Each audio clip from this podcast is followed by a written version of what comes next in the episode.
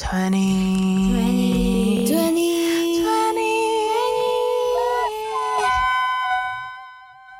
Hi everyone, welcome back to 20 Plus Matter podcast. I'm your host Sabrina and I'm your co-host, Robin. in this room we have Javi and Sissy. today we are going to talk about something interesting, something adult vibe, you know, rated M, M, I must say. So we're going to talk about maturity. Ooh, sounds being serious. mature. Okay, so like when I say the word maturity, right? What do you guys have in mind? What are your thoughts? Well, for me, Other ma- than porn. oh, all right. Um, okay, for me, maturity about perceptions, perceptions on everything about life, about our surrounding relationships, or ours, how how we make friends, how how we go on with our things in our life. So so like what do you mean by maturity? I mean, like in our life, I think we have it's like money, friends, family, yeah, and just things like that. Very material stuff. And maturity is all about like we realize that is not about um just when we were kids. We Mhm. think that is is like something. Oh, we can. You know, depends on the parent or something. But now it's like it's on our shoulder now. Oh, oh, so Yeah. maturity means being more independent. Is it Oh. something like that? Oh, I can I can say that. Yeah. Mm, For me, it's more simple. I think maturity is uh, when I recognize like the world is not around me. Oh, oh damn, Yeah. it's kinda deep.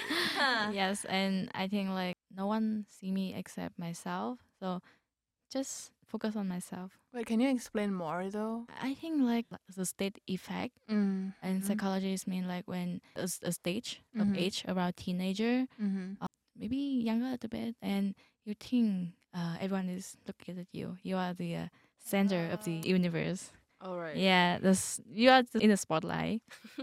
but it's just when I eh, uh, experience independent life, like without my parents, far away from home.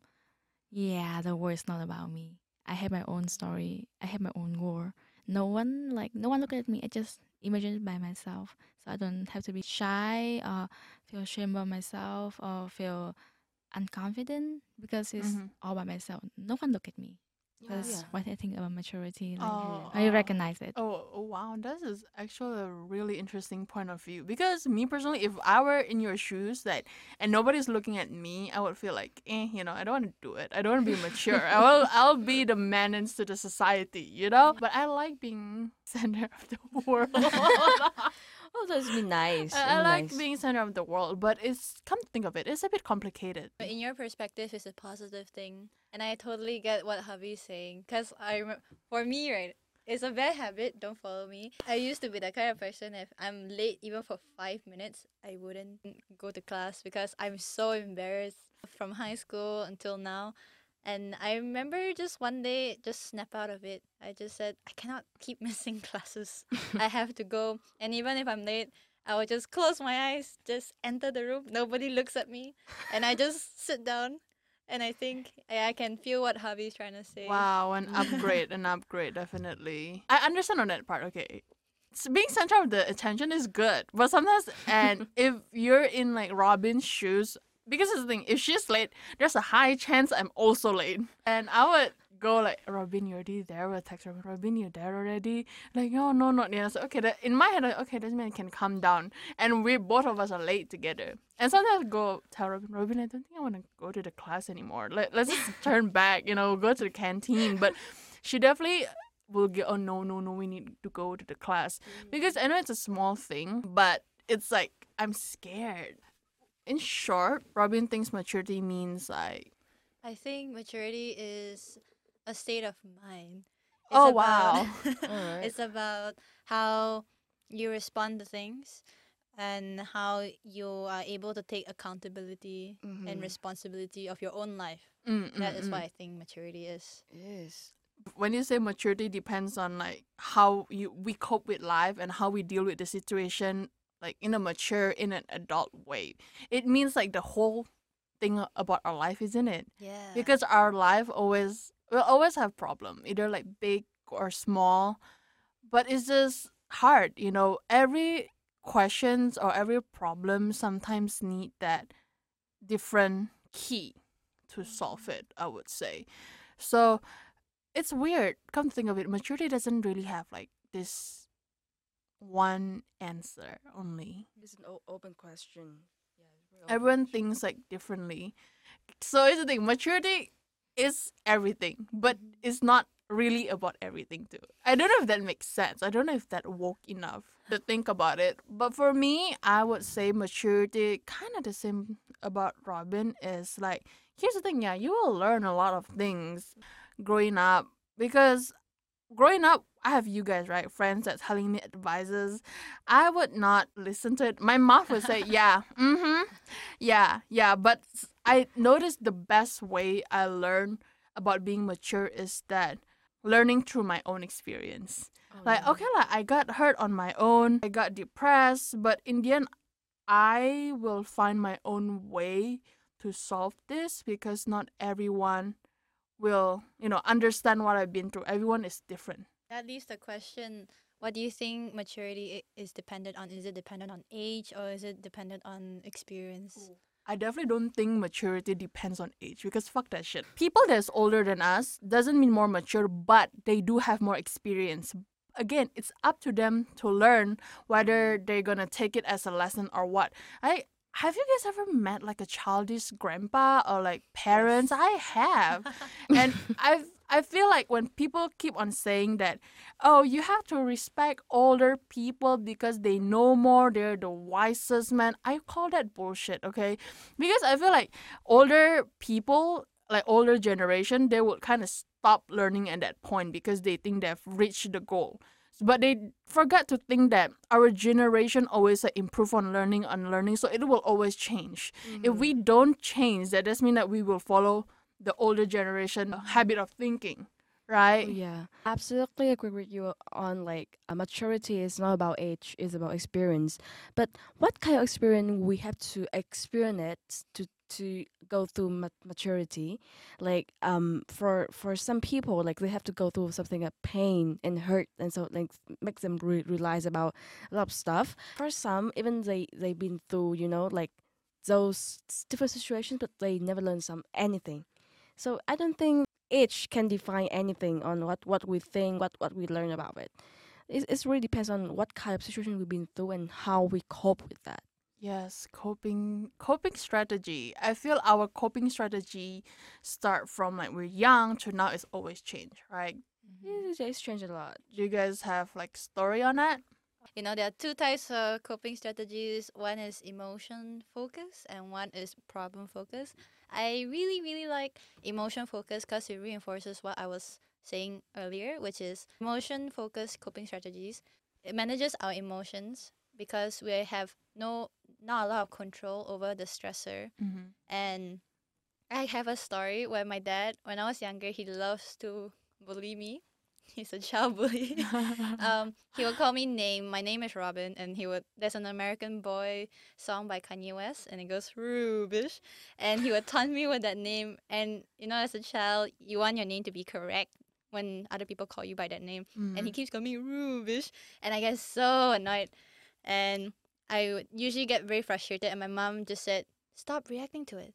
Wow, so woke. yeah, and when I have a running competition, if I tell her that I am scared of falling, she just says, "Don't fall." Easy. So as a child, I did not have the capabilities to regulate what that meant, and obviously I was so frustrated. But as time goes on, my dad was still call me Ru- Rubish. One day, just stop reacting to it, and I just told myself, enough is enough.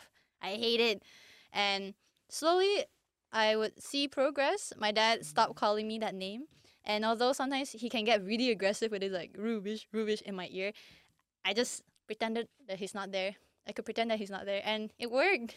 And now for like the past six, seven, eight years, he has not called me that name before, and I'm very happy. and guys, that's how you cope.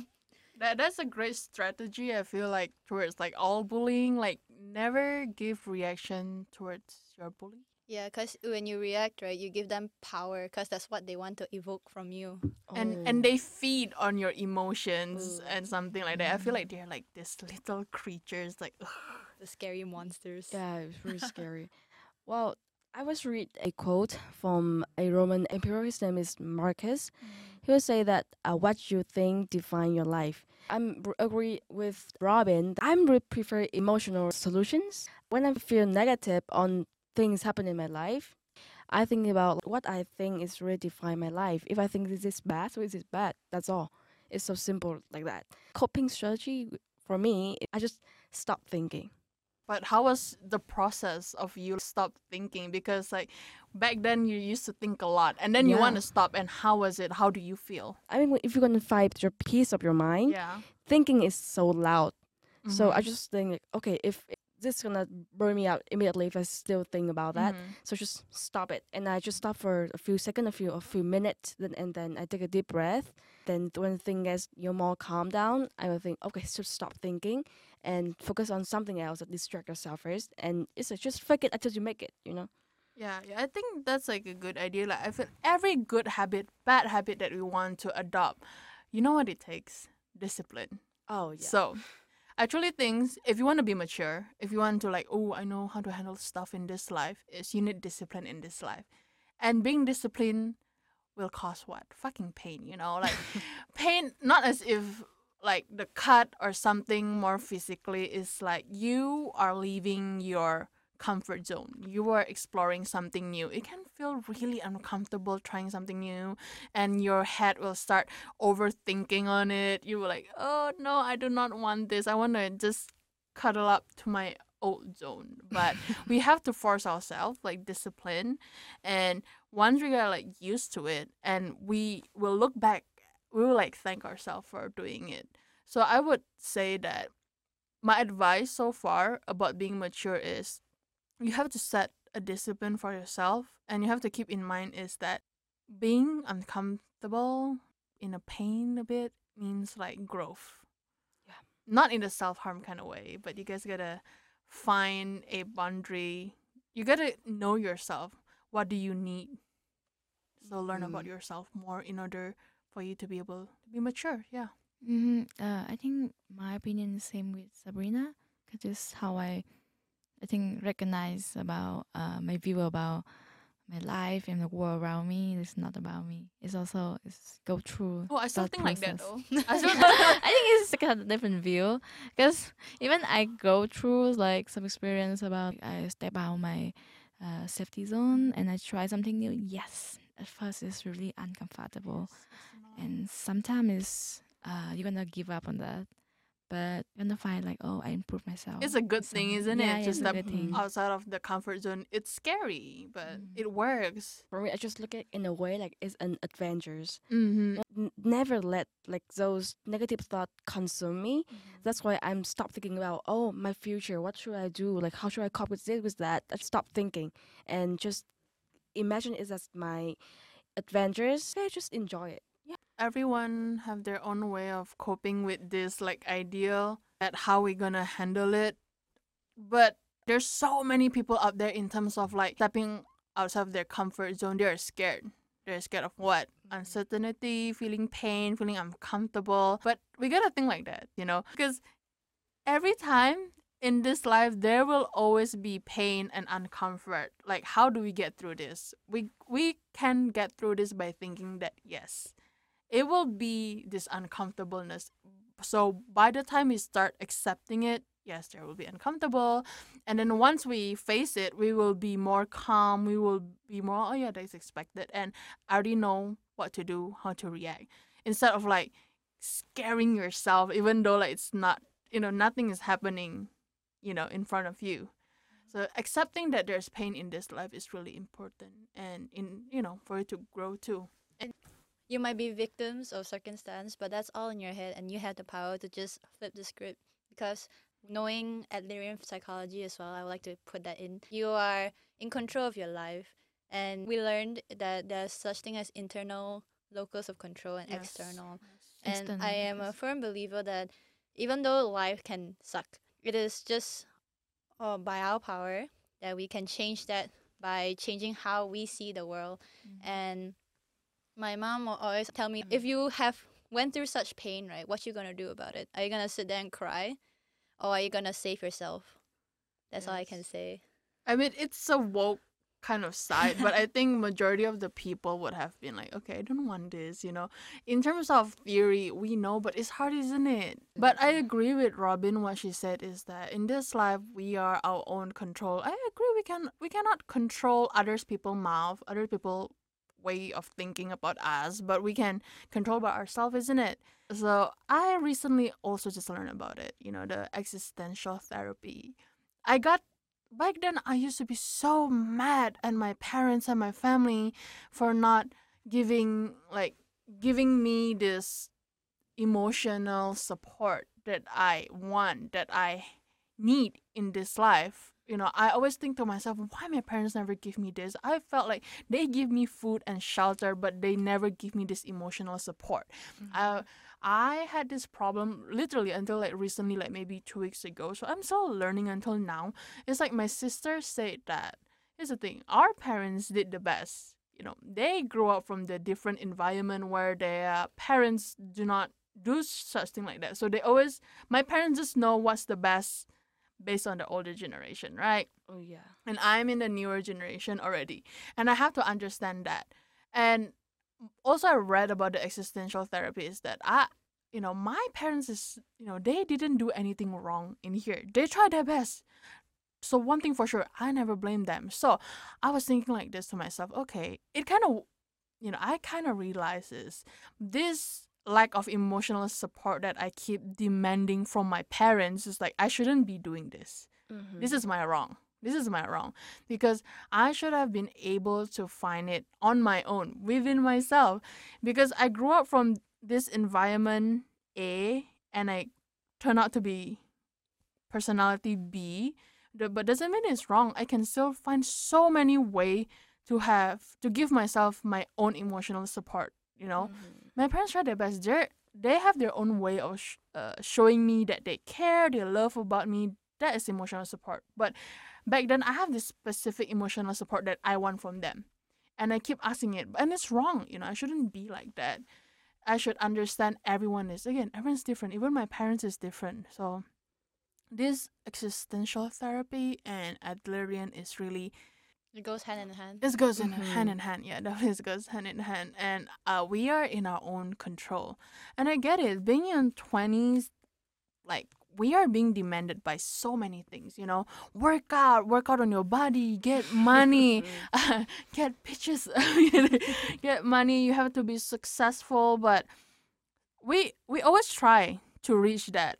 But I would say that we also need to rest. You know, to nourish our body.